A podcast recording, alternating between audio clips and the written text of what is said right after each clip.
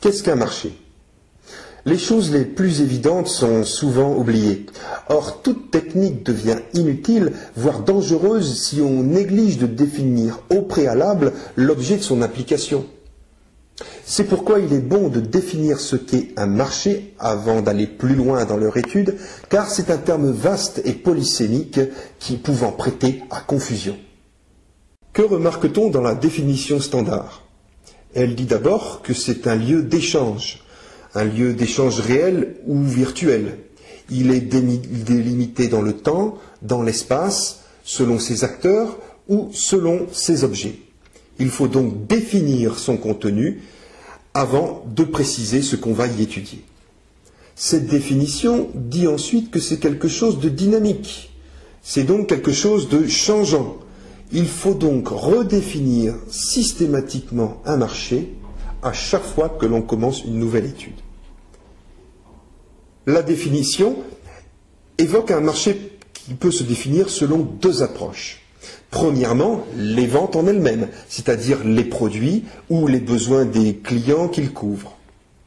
Une étude de marché consistera dans cette approche à établir des prévisions de vente, c'est-à-dire euh, la viabilité d'un nouveau produit, la faisabilité euh, de la création d'une entreprise ou tout autre domaine.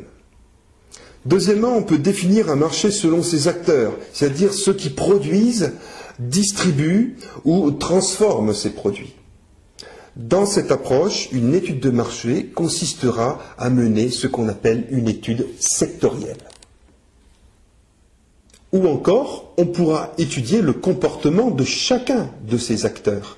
Par exemple, on pourra étudier le comportement d'achat des clients, mais cela ne concerne pas seulement les clients finaux. On peut aussi s'intéresser au comportement des distributeurs, ou bien pour choisir les meilleurs sous-traitants, ou mieux connaître ses, concurrents.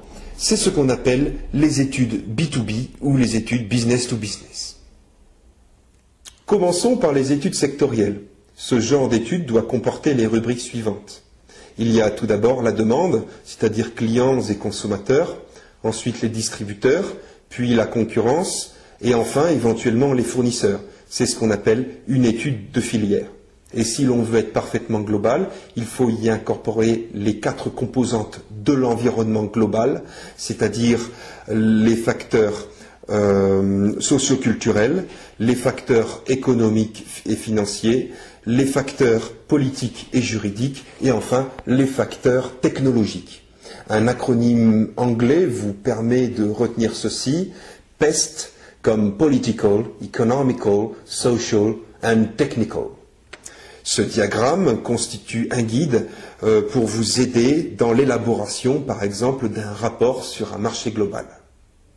Ensuite, une étude peut porter sur une problématique particulière et non pas sur l'ensemble d'un marché. Dans ce cas, il faut savoir plus que jamais délimiter son marché. Ceci peut se faire selon les produits ou selon le type de consommateur ou de client. Voyons d'abord selon les produits. Dans ce cas, si l'on prend l'exemple des consoles de jeux, le cœur de marché sera par exemple constitué des consoles de salon. Mais il y a également un marché périphérique ou de substitution constitué des ordinateurs personnels ou bien euh, des consoles portables.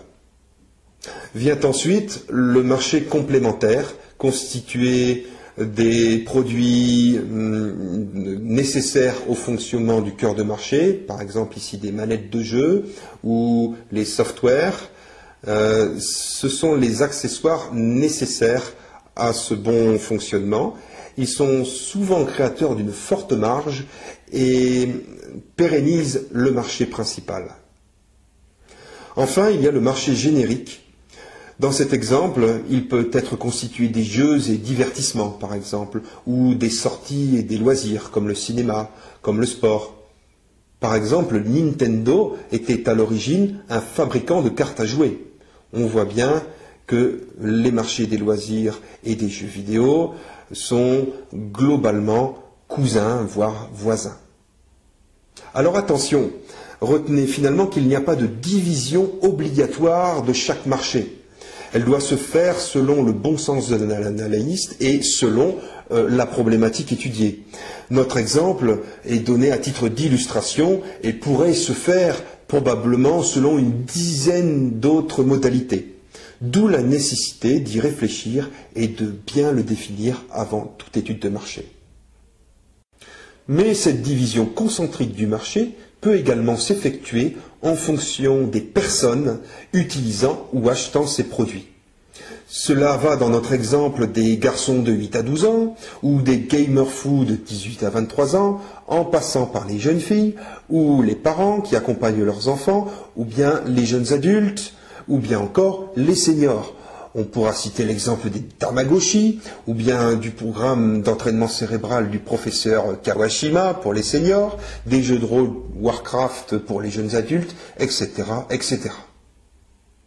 Pour résumer, une étude de marché efficace est une étude de marché qui a un périmètre d'action bien déterminé, puis des objectifs clairs et précis. Reste maintenant à aborder une question qui peut être intéressante, c'est quelle est la différence que l'on entend souvent dans le jargon entre études de marché et études marketing.